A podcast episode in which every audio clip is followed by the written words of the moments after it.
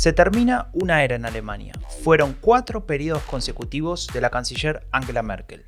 Es un final anunciado, planeado, programado, como muchas cosas en este país, pero también es un escenario inestable, polarizado, complejo, como otras cosas por acá.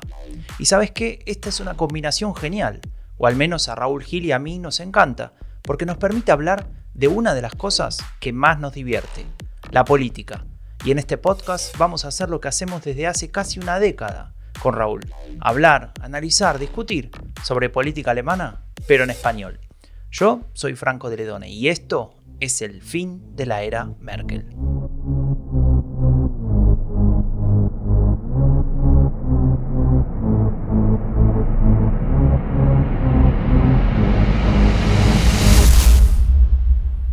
Muy buenos días, Raúl, ¿cómo estás? Muy bien. ¿Todo bien? Muy bien, Franco. Bueno, Raúl, escucha, tenemos un programa especial hoy, un programa que de alguna manera pretende reforzar los puentes entre dos países muy importantes, al menos para nuestro podcast, ¿no? Uno de ellos es Alemania y el otro es el tuyo, Raúl, España. Así es, eh, tenemos el honor de contar con un invitado muy especial, alguien que tiene una responsabilidad muy importante en las relaciones entre Alemania y España es, digamos, el puente diplomático entre los dos países.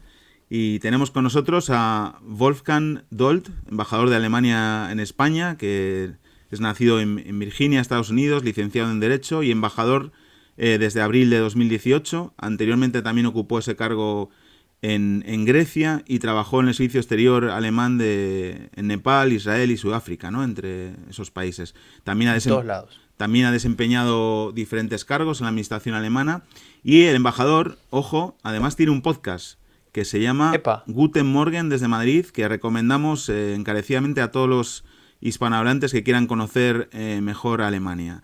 Buenos días, embajador. Bienvenido al fin de la era Merkel. Hola, Raúl. Hola, Franco. ¿Qué tal? Muchas gracias por, muchas gracias por, eh, por recibirme. Genial. Nosotros estamos muy, muy contentos de, tenerle, tenerle aquí. Em, preguntábamos con Franco si le tratamos de usted, de tú, ¿cómo le parece más sencillo? Bueno, tutear es siempre una buena idea para empezar. ¿Qué piensas? Muy bien, nos parece perfecto. Queríamos empezar con, un, con una noticia además que, se ha conocido ayer jueves, que, es eh, también muy relevante para las relaciones entre Alemania y España.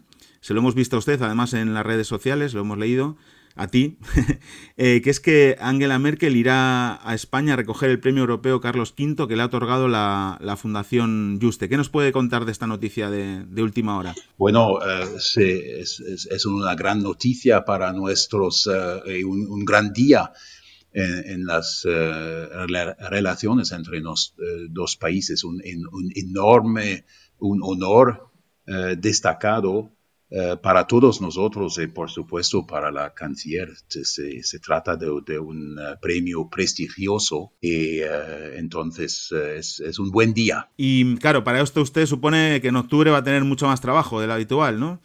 Bueno, a ver, a ver, es, parte de nuestro trabajo de em, tratar de estas cosas, ¿no? justamente hablando de su trabajo, bueno, antes que nada quisiéramos felicitarle por, por su actividad en las redes sociales, la verdad que a mí me llama mucho la atención, ¿no? Que una embajada eh, esté trabajando, tratando de acercarse a la gente, haciendo el podcast, por ejemplo, etcétera. Pero ya que hablábamos de su trabajo, como decía, me gustaría preguntarle un poco más eh, sobre lo que hacen ahí, cómo es el día a día en su trabajo, cuáles son los objetivos que tiene un embajador, etcétera, como para que nos podamos hacer una idea, todo lo que no conocemos en profundidad del mundo diplomático, eh, de, qué se trata su actividad? Bueno, habías eh, hablado antes de, una, función de puente. Eh, podríamos decir también traductor.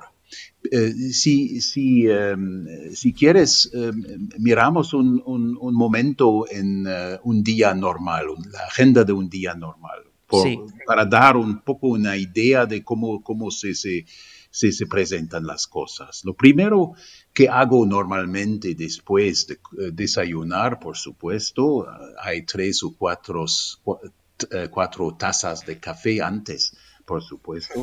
Lo primero, que, lo, primero que hago es leer la prensa, la prensa española, la prensa alemana, eh, de papel, pero también en, la red para em, informarme sobre las cosas, las, novedades y todo. Y a las nueve de la mañana tengo una reunión con mis colaboradores y a las diez mi curso de español, porque como podrías, como sabes, eh, tengo que aprender el español. Es un punto muy importante en mi eh, calendario. Y hay solo una, una, razón de cambiar este, eh, esta fecha, es una, una, visita de un canciller, por ejemplo.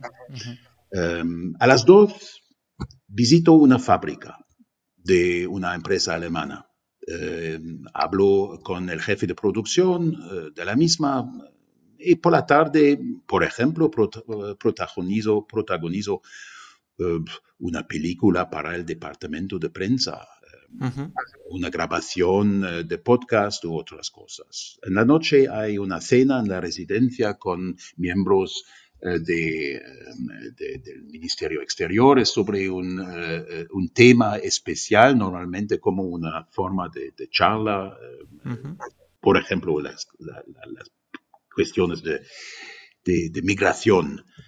La política europea migratoria. Son, sería un poco un día bastante normal en la agenda. Es un día largo, ¿no? O sea, son días largos porque se, se se alargan, por la redundancia, hasta, hasta la tarde-noche. Em, yo estuve, tuve la suerte una vez de estar en la embajada, en el, creo que celebrando el Día de la Reunificación, en una de esas eh, recepciones.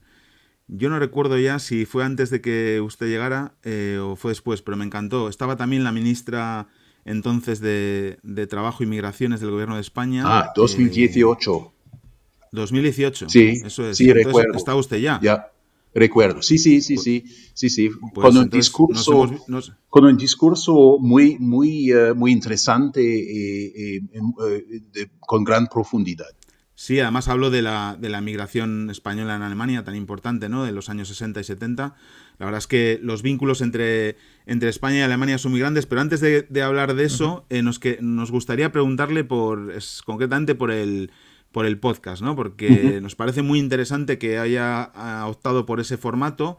Es un podcast, digamos, de minutaje breve, pero en el que trata temas de, interés para quienes quieran conocer mejor Alemania, por ejemplo, cómo funcionan las elecciones, otro, otros temas. Y me gustaría preguntarte por qué tomaste la decisión de, hacerlo y cómo está siendo la experiencia. ¿Te está gustando? ¿Te, satisface hacer el podcast? Mm, bueno, em, porque sabes, principalmente entiendo que la diplomacia tiene que abrirse a la sociedad. Eh, hay que romper con esa falsa imagen de que la diplomacia es, una, es un, círculo cerrado, ¿sabes?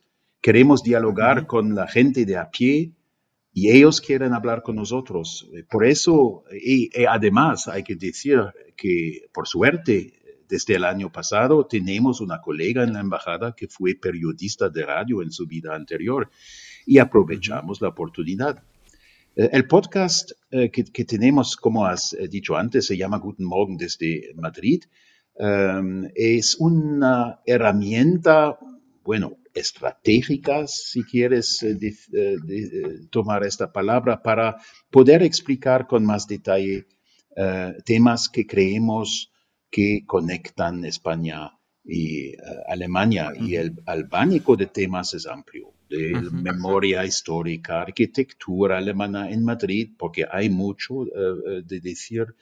Em, sistema federal, mercado navideño, de todo, hablamos de todo para acercar un poco nuestro país a la gente de aquí. Claro, está, está muy bien y, mm, a ver, yo soy argentino, no se nota mucho porque el acento lo perdí después de tanto tiempo viviendo en Alemania, eh, pero también viví en España, antes de vivir en Alemania viví dos años en España. Em, en Antón Martín. En, el barrio Antón Martín. Exactamente, ahí en Antón Martín iba a la carnicería que me cortaba el asado como yo quería. Nunca más lo conseguí eso en Alemania, pero bueno, algún día lo conseguiré.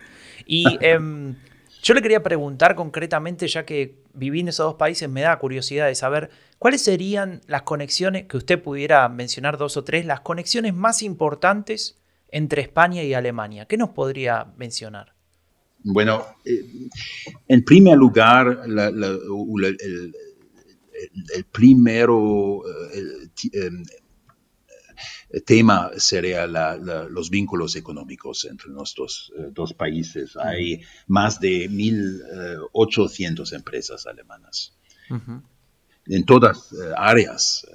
Estas generan más de 200.000 puestos de trabajo directos y unos 500.000 indirectos por eso eh, eh, la presencia em, de em, del mundo em, empresarial aquí es bastante eh, pesada. tiene muy peso. Bueno, pesado es otra cosa. sí, no, pero tiene un peso específico propio en la. Sí, eso es, eso es, eso es, sí. y por otra parte, hay inversiones importantes españoles en Alemania también especialmente en temas del futuro. Por ejemplo, la digitalización, la red de las fibras, em, la cobertura del Internet, la digitalización, em, las energías renovables. Es decir, hay una, actividad en dos sentidos y eso eh, a mí eh, me parece muy importante. Pero ah, no hablamos solo de la economía, por supuesto hay, eh, por ejemplo, para, eh, a, nivel de los ciudadanos, para estudiantes universitarios alemanes, España es el primer destino de movilidad y el español es el tercer idioma en el sistema educativo alemán.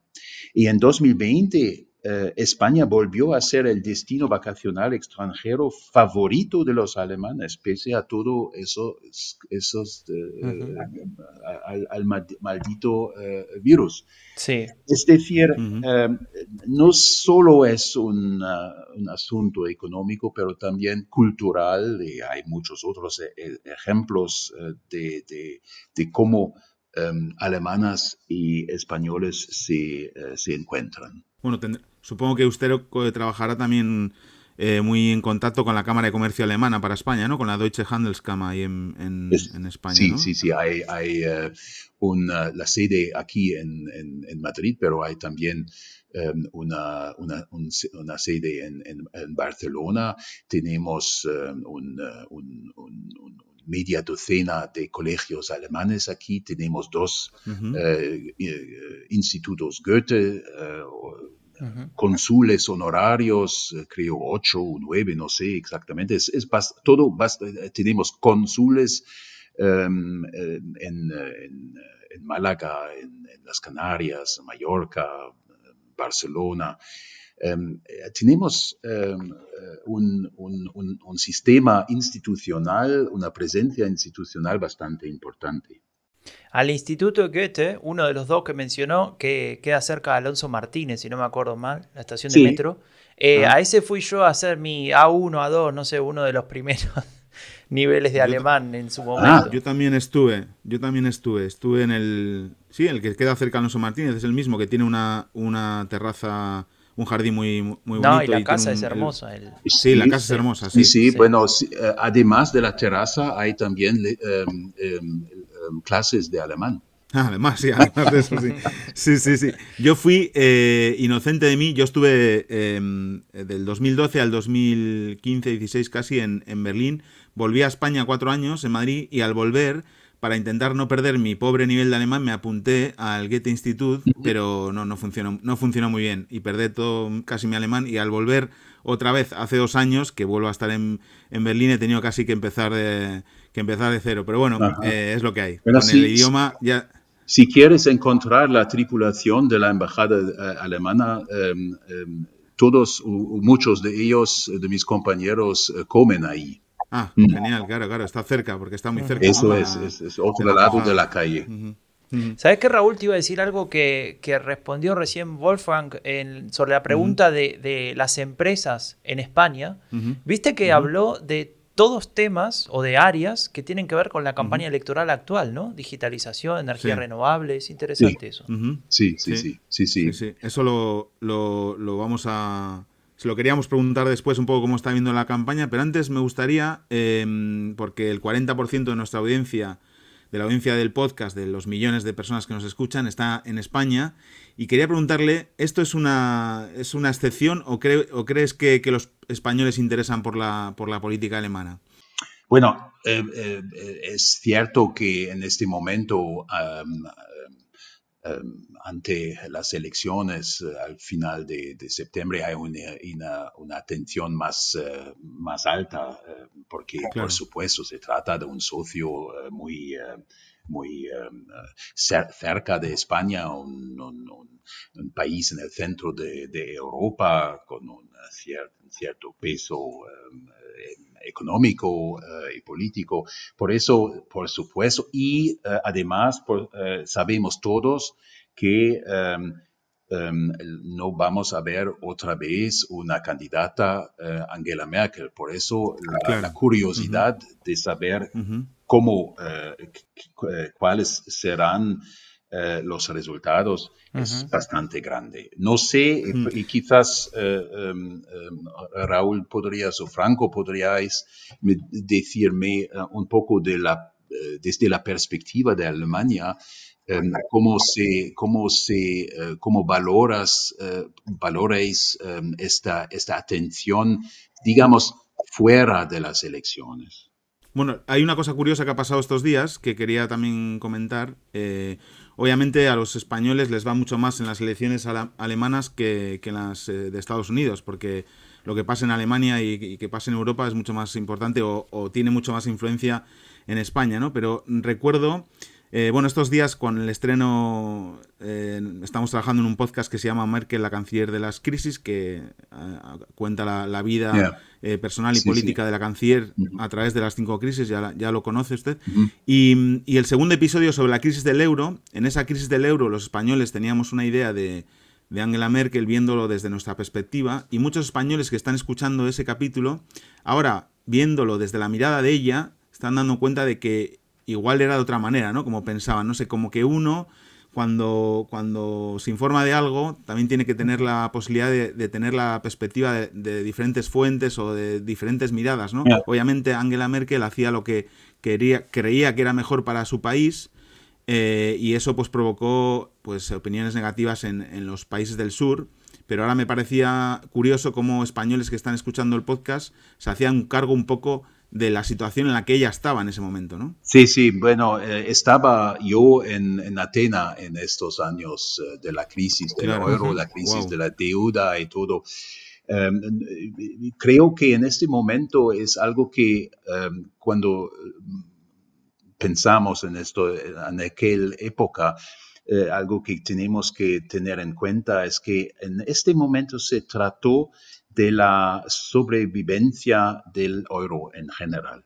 Y, eh, por eso esta crisis em, em, era completamente diferente em, que la crisis que tenemos hoy. Se dice muchas veces que la canciller había aprendido una lección y ya no ha cometido los mismos errores que antes, eh, creo que, creo que a, mi parecer la, perspectiva es un poco diferente. Fue, era eh, entonces una crisis em, diferente. Eh, ahora con la crisis del COVID, la pandemia y los efectos sobre la economía, tenemos una situación completamente diferente y por eso las medidas también tienen que ser completamente diferentes. Sí, sí, en, este podcast eh, que mencionábamos, que mencionaba recién Raúl, ¿no?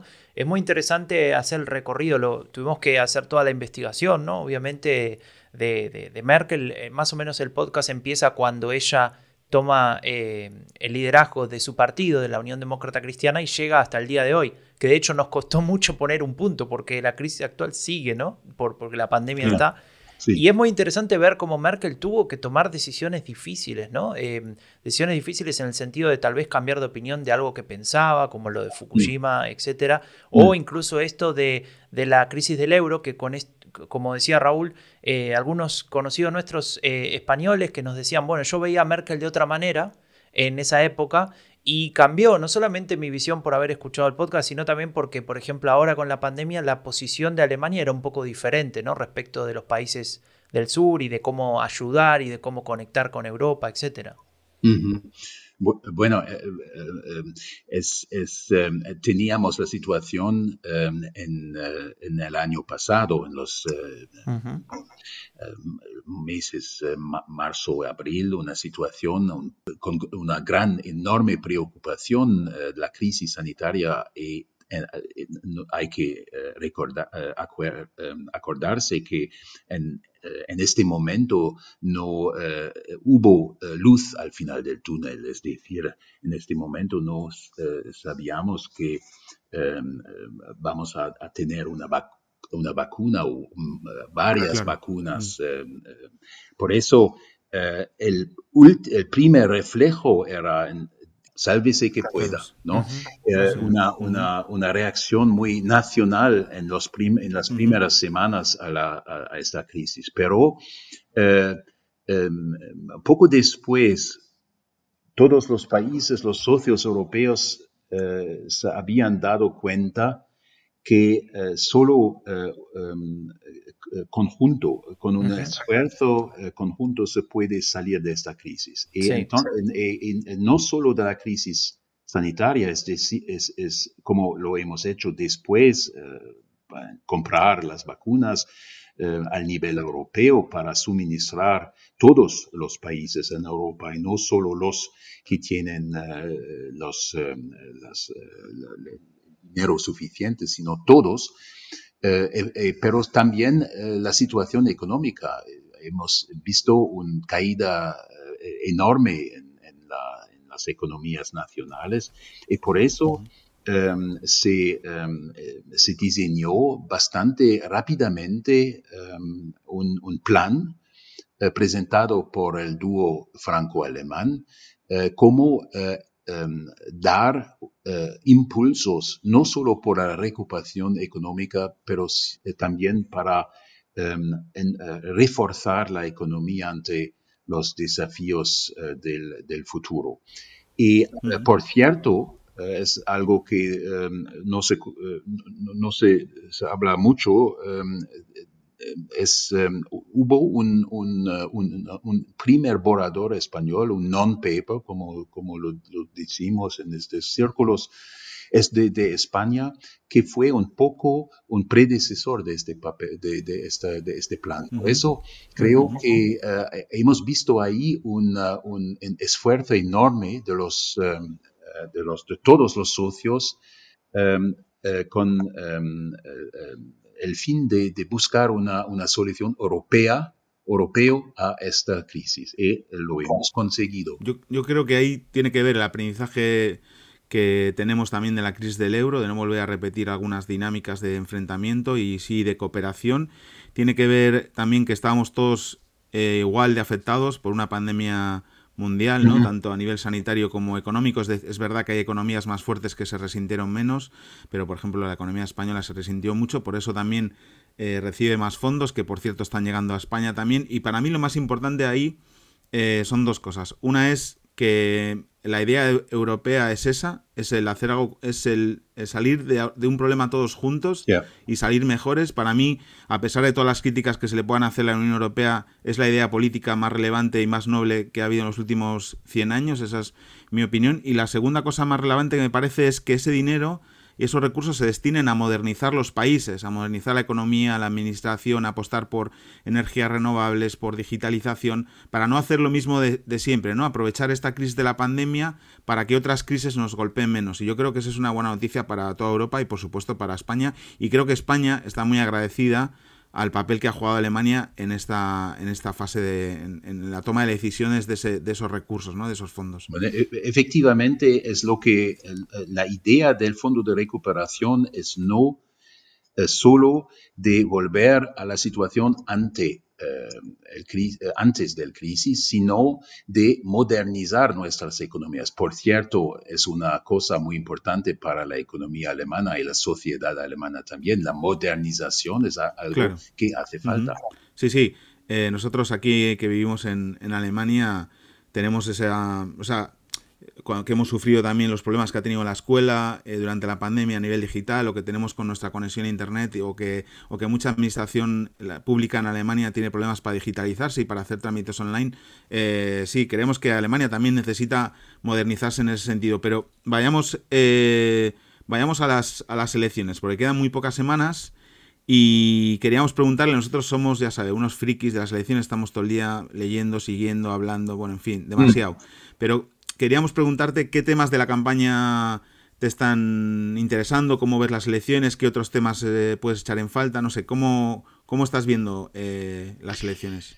Eh, hay una... Em, bueno, conoces por supuesto las encuestas, hay un empate técnico entre los dos grandes partidos, es completamente imposible predicar eh, que saldrá eh, ganando de, estas elecciones. Em, eso es algo un poco em, diferente de, los, em, de las elecciones de los últimos años.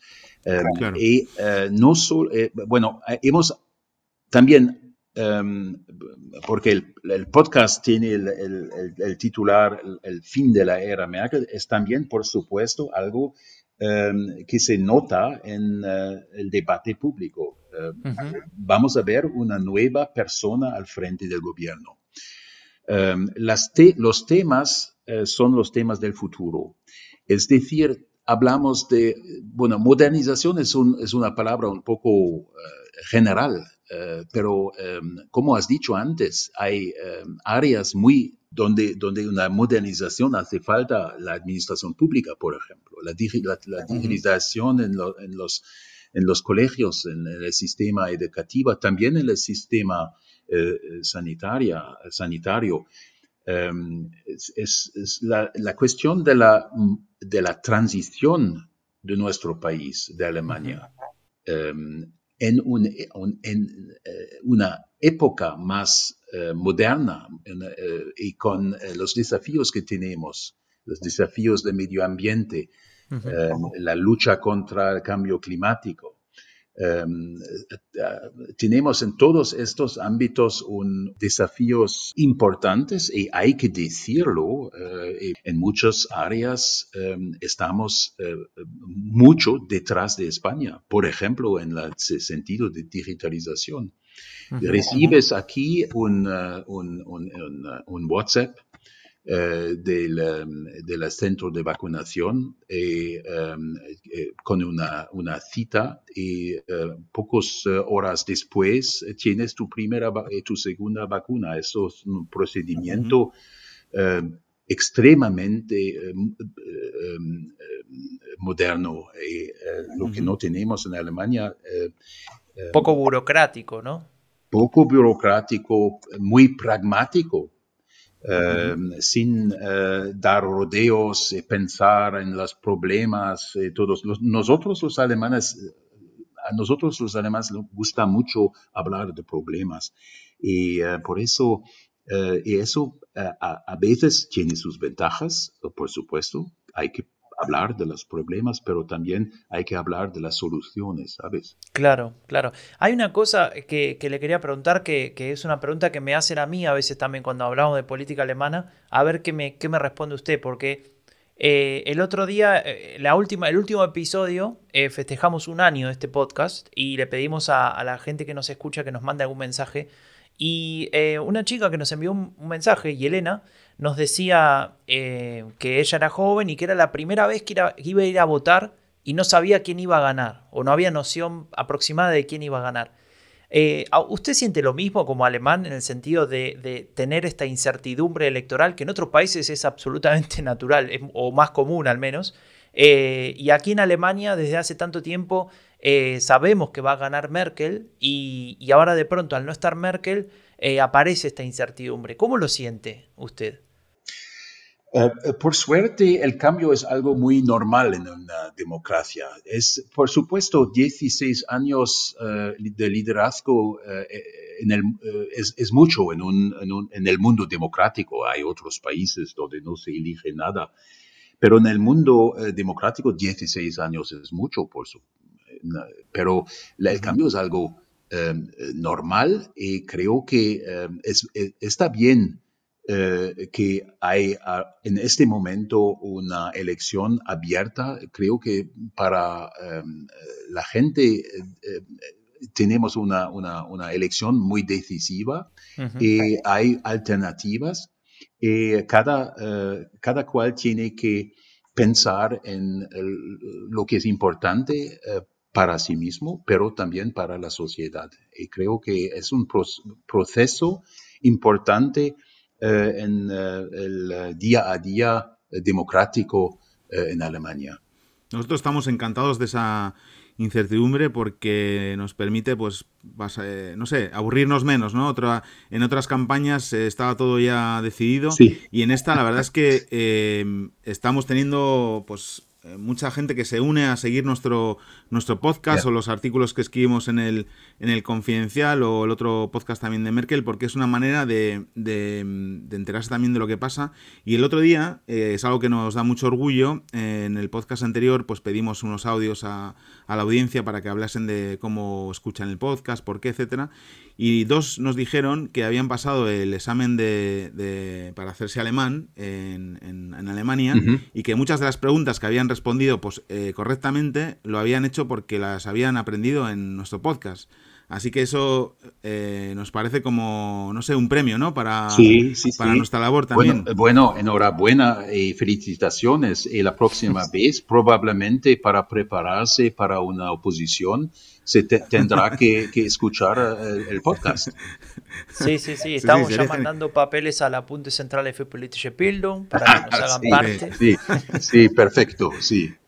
Bueno, como dice, bueno, eh, se termina una era en Alemania, como dice Franco en la intro del podcast. Hemos hablado de Merkel ya eh, durante nuestra, nuestra charla, pero no hemos hablado concretamente del, legado que deja la canciller. Yo ayer estaba en un debate en la, en la Deutsche Welle, eh, bueno, moderado por la periodista española Úrsula Moreno, con otras eh, personas que debatían conmigo, y mm, la, la audiencia de la Deutsche Welle en español es sobre todo latinoamericana, y en Latinoamérica hay una fascinación por, por Angela Merkel. O sea, los, oyen, los eh, televidentes, eh, las preguntas que hacían para la audiencia, eh, pues había como un hechizo, ¿no? Es verdad que fuera de Alemania se tiene esa fascinación o esa imagen que se ha ido también ganando la canciller con su manera de ser, con el método Merkel, mm. con, con su pragmatismo, con el ser de alguna manera eh, muy poco partidista, ¿no? Digamos, eh, salirse del, del, cliché o del corsé de, la Unión, de la Unión Demócrata Cristiana y, tomar temas también de otros partidos si eran buenos para.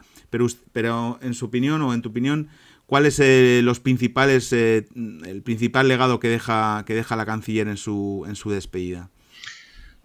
bueno, es, cierto que hablamos de, muchos años, una era eh, de 16 años, pero también de un estilo político eh, em, eh, bastante particular. Em, hombre, soy funcionario de Estado, no voy a valorar a mi jefa. por eso, por, eso bueno, en público. Uy, se cortó. Se cortó.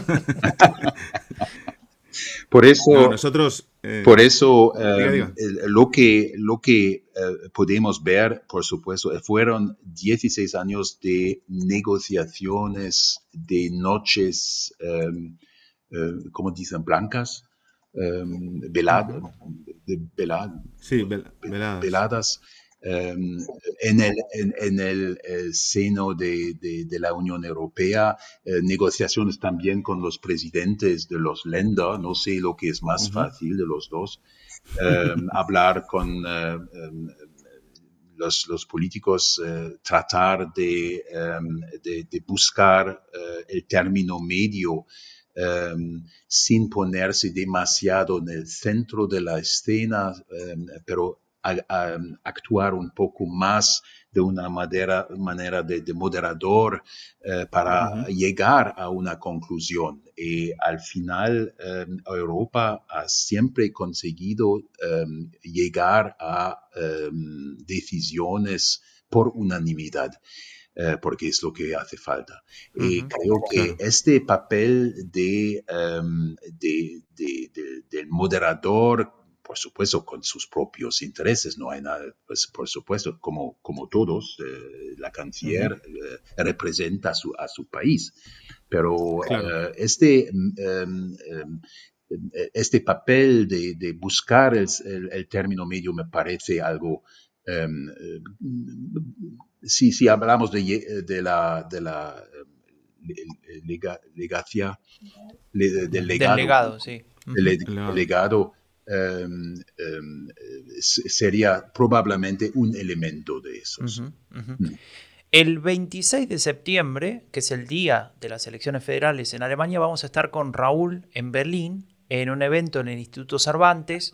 Vamos a ah. estar como mínimo 7, 8, 9 horas, más o menos. Madre mía, eh, madre mía. Desde antes y después de que se conozcan los resultados. Porque hay algo que tiene Alemania que a mí me fascina, ¿no? Que, no sé si otros países lo tienen tan claro, pero eh, primero, la ronda de los elefantes después del resultado es una, cosa maravillosa. Y segundo, la cantidad de datos que van saliendo a través de los medios públicos, de la CRF, ARE, y se puede ya conocer muy rápidamente con los exit polls qué pasó, quién votó a quién, etcétera, y me parece eso súper interesante y nos ayuda, y es lo que vamos a estar haciendo en esa, en esa noche electoral. Pero como yo lo invitaría a usted o te invitaría a Wolfgang, pero seguramente no vas a poder venir, vas a estar en Madrid, ¿no? ¿Dónde lo vas a pasar esa, esa noche? ¿Cómo es eh, para un diplomático cuando en su país hay elecciones? Bueno, eh, eh, supongo que hay em, em, diferentes opiniones eh, eh, sobre este, en este caso, pero para mí es un poco como en un final de fútbol. Prefiero em, ver eh, por sí mismo en, en, mi casa, sí con una cervecita fresca, pero sin, sin testigos. Ok, ok, está bien, así se puede, se puede reaccionar con toda libertad. Eso es. Esa es buena. Eso es. Esa es buena. Nosotros ya. ¿Usted por qué no, lo vio a Raúl viendo un partido de Barcelona? No, mejor no, mejor no hablemos del Barcelona. Eh, nosotros no nos queda más remedio ya agradezco, que verlo con Agradezco mucho que no hablamos del fútbol alemán en este momento, porque ah. el podcast se trata solo de la, del fin de la era Merkel y no el fin de la era Yogi Löw. Uy, uy, uy, Tema delicado, nos, metemos en, en territorio delicado, ¿no? Sí, no le hable, no le hable de la selección alemana a un argentino porque también se pone la cosa, se pone la cosa fea. Así que no, nosotros lo vamos a ver ahí en el, en el Cervantes y, la verdad es que, bueno, nos, muy agradecidos al Instituto Cervantes, a su director, por abrirnos las puertas y, tenemos la posibilidad ya con todas las medidas de higiene del corona, obviamente, de juntar a 30, 35 invitados, habrá empanadas ah, argentinas, habrá cerveza alemana y alguna tarta que vamos a hacer conmemorativa del fin de la Merkel, así que lo, pasaremos bien, eh, lo, lo retransmitiremos, así que si se quiere conectar en algún momento para, vernos, estará disponible para, para ello. Y ahora, Franco, le, te quería eh, preguntar un par de, de cosillas antes de, ir cerrando y, darle las gracias al embajador por, por esta charla estupenda que, hemos tenido, que yo creo que hemos aprendido bastante de los dos países, eh, del mío y, de, y del de Wolfgang. Em, tenemos este fin de semana no hay, no hay debate, eh, quedan todavía dos debates. Sí. Em, y bueno, em, tenemos eh, por delante poco menos de un mes. Eh, las encuestas, como decía el embajador, están en un empate técnico, con mucha... el resultado es imprevisible. Franco, ¿qué, Mm, ¿Qué, temas tenemos que estar atentos en los, en los próximos días? Ahora te hago yo la pregunta. Bueno, en primer lugar, lo que acabas de decir, los dos debates, creo que ahí puede haber una pequeña diferencia, no tanto porque puedan puntuar, es decir, positivamente, sino por los errores que puedan cometer, ¿no? Y, creo que acá ya, como ya que hablábamos de fútbol, a veces esos partidos parejos se definen a partir de si alguno comete un error, ¿no? Y creo que los, dos, los tres candidatos están con bastante presión, me parece, aunque tal vez eh, Olaf Scholz, el socialdemócrata, un poco menos, tal vez por su estilo, ¿no? Que, ha optado su estrategia. Eh, pero creo que, es, va a ser interesante ver, a ver cómo se mueven y cómo intentan eh, no cometer errores y a partir de ahí tratar de, de, convencer a algún indeciso. ¿no? Recordemos que tenemos, según la encuesta de Forza, casi 26% de personas que dicen que no saben todavía quién van a votar, con lo cual si bien la participación electoral normalmente está arriba de 80% por ahí, ese 5% aproximado que, pueda decantar para un lado o para otro en una elección tan pareja, puede hacer que, que, uno se ponga por encima, ¿no? Claro, claro, eso es muy importante. Los, los indecisos y los debates también pueden ser decisivos en ese sentido. Nosotros hoy en el, o esta semana en el artículo del Confidencial hablábamos de, del último debate, del, primero, vamos, que, ha habido de esa línea de tres, y hablábamos de la estrategia de Sols, de digamos, de pasar de puntillas un poco por, por la campaña, eh, no cometer errores, y recordábamos una cita que a mí me, encantó, que, que, la escribiste tú, de, de Robin Alexander, periodista del, del diario Die Welt, que en su libro Macht verfällt dice que, que Sol siempre tuvo el mismo plan, ¿no? Que cuando sus números estaban por los suelos, cuando estaba en el 13% el SPD o el 14 o el 15, él no se cansaba de repetir que cuando los alemanes se, se dieran cuenta de que Merkel ya no está más, le vendrán a buscar a él, ¿no? Me vendrán a buscar a mí, decía. Y eso sucederá cuando los carteles electorales ya no esté la, cara de Merkel. Parece un poco Nostradamus aquí, Solz, ¿no? Porque es verdad que de alguna manera ha pasado eso, es verdad que también ha tenido que ver con errores de los otros dos candidatos, sobre todo últimamente del candidato de la, de la CDU, pero es verdad que, que, se han empezado a poblar las calles de, de los pueblos y ciudades de Alemania, de los carteles electorales. Los alemanes no han visto a Merkel, muchos es posible, o algunos es posible que se hayan dado cuenta en ese momento, y, y lo más parecido a, a Merkel que, que están viendo es Olaf Scholz, que es su vicecanciller actual, ¿no? ¿Sabes qué, eh, Wolfgang? Te quería hacer una pregunta con respecto a esto que decía Raúl de los debates, que, se me pasó. Eh, tuvimos un debate, si no me acuerdo mal, en ARD sobre política internacional entre los tres candidatos. Después hubo algún debate más eh, en la RBB, si no me equivoco, y hubo varios debates también entre Scholz y Baerbock, porque casualmente o no, compiten por el mismo distrito electoral. Y después tuvimos este y vamos a tener dos más. Cuando miramos al pasado eh, y veíamos quién, eh, digamos, los, debates que había, había uno y punto, y se acabó, ¿no? Eh, y de hecho antes de Schröder no había ninguno, ¿no? Entonces yo quería conocer un poco tu opinión de esta cultura de debate televisado en la política alemana, cómo lo ves, cómo eh, si te parece que, aporta, si te parece que, bueno, que no mueve mucho la aguja y es simplemente show para los medios, ¿cómo, cómo lo ves vos? Es, cierto, por, es, ciertamente eh, un, hay un elemento de, show, como, eh, pero creo que es importante para la gente, de, porque hablamos del futuro canciller. no, no, por supuesto, elegimos a los partidos, pero al final hablamos de, del futuro canciller y creo que para la gente es bastante importante eh, ver cómo eh, se presenta un candidato Em, cómo se, em, cómo se, eh, cómo, reacciona bajo presión. Em, eh, toda la gente tiene un, gut feeling, no sé, no conozco la, la palabra e, e, español de gut feeling. cuando, cuando vemos una persona, tenemos todos un una impresión directa. Y es, siempre importante de em, recibir información de primera mano.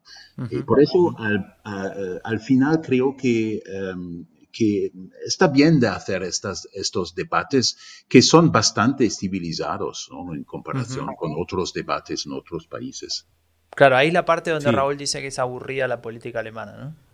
No, pero es verdad que es verdad que, ayer lo comentábamos en este debate en la Deutsche Welle, que sí que hubo intercambio un poco de, pareceres y alguna interrupción, pero muy, muy educado, muy moderado, porque básicamente yo creo que la cultura política es lo que, lo que exige, ¿no? Eh, los alemanes no, no, les gusta, digamos, por ejemplo, las campañas sucias o, que los candidatos hablen de manera negativa el uno del otro. Y hay, mm, otra, hay otra, otra cosa, es que, em, por supuesto, los partidos tienen perspectivas diferentes, pero eh, en general, em, los eh, eh, coordinadas básicas de la política alemana em, en la política exterior, por ejemplo, pero en algunos otros em, lugares u, asuntos son bastante, hay una, una, una constancia en estos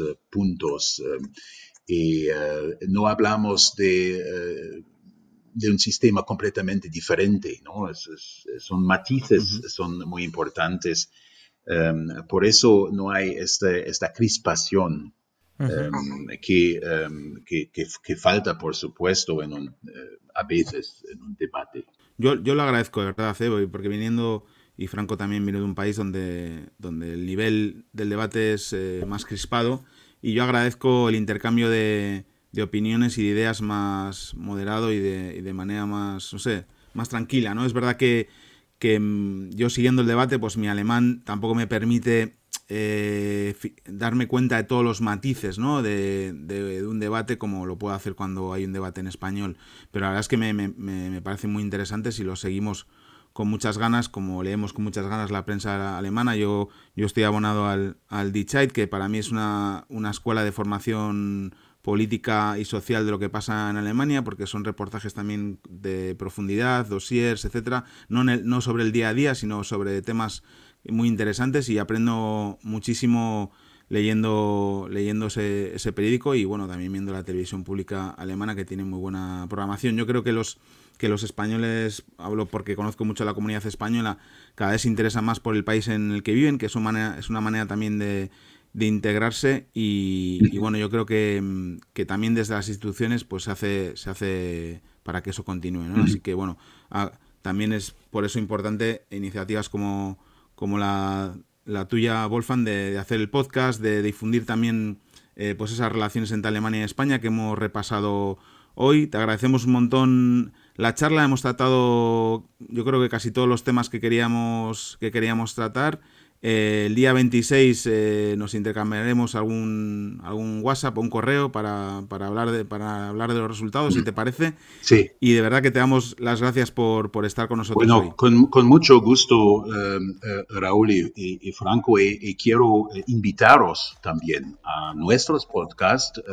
Guten Morgen desde Berlín. Sería un gran placer para nosotros de, de charlar un poco con ustedes, con, con, con vosotros. Quizás después de las elecciones para escuchar un poco eh, la valoración de, de todo eh, este de esta campaña electoral. Podría ser un, un tema em, eh, emocionante para nosotros. Sí, nos encantaría participar con todo gusto. Encantados. Con todo gusto. Sí. Eh, eh, por supuesto, hablando con vosotros, he dicho um, Guten Morgen desde Berlín, pero por supuesto, el Guten Morgen siempre viene de Madrid. De Madrid, sí, sí, sí. Desde Berlín lo hago yo, sí. sí. Bueno, ah, pues, pero muchas gracias por, por, por, por, este, esta oportunidad de charlar con vosotros. No, ha sido un placer. Encantados, así también seguramente muchos hispanohablantes van a conocer su labor y, y a ver si también se animan con el podcast y bueno, vamos creciendo entre todos en audiencia, ¿no? Apoyándonos unos a otros. Vale, vale, eso es, sí. Y mucha suerte en los próximos eh, días. Muchas gracias. Estuvimos entonces en este episodio número 49 del fin de la era Merkel con el embajador alemán en España, de Madrid, Wolfgang Tolt, que hace el podcast eh, Guten Morgen desde Madrid.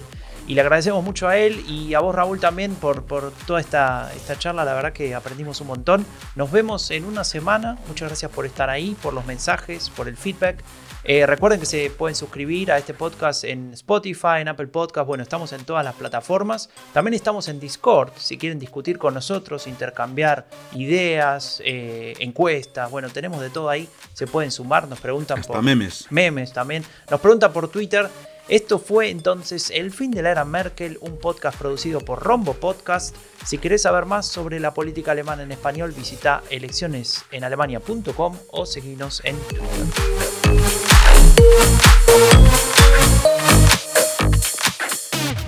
Raúl. Dime, Franco. ¿Cuál episodio te gustó más de Merkel, la canciller de las crisis? ¿El primero o el segundo? El dos. Bueno. Me encantó. ¿Por alguna razón especial? eh, no sé, me gusta recordar esa, esa época, ¿no? Porque creo que me hace reflexionar. Capaz que te hace acordar al, al Barcelona de Guardiola. Ya está. Chao, Raúl. Chao.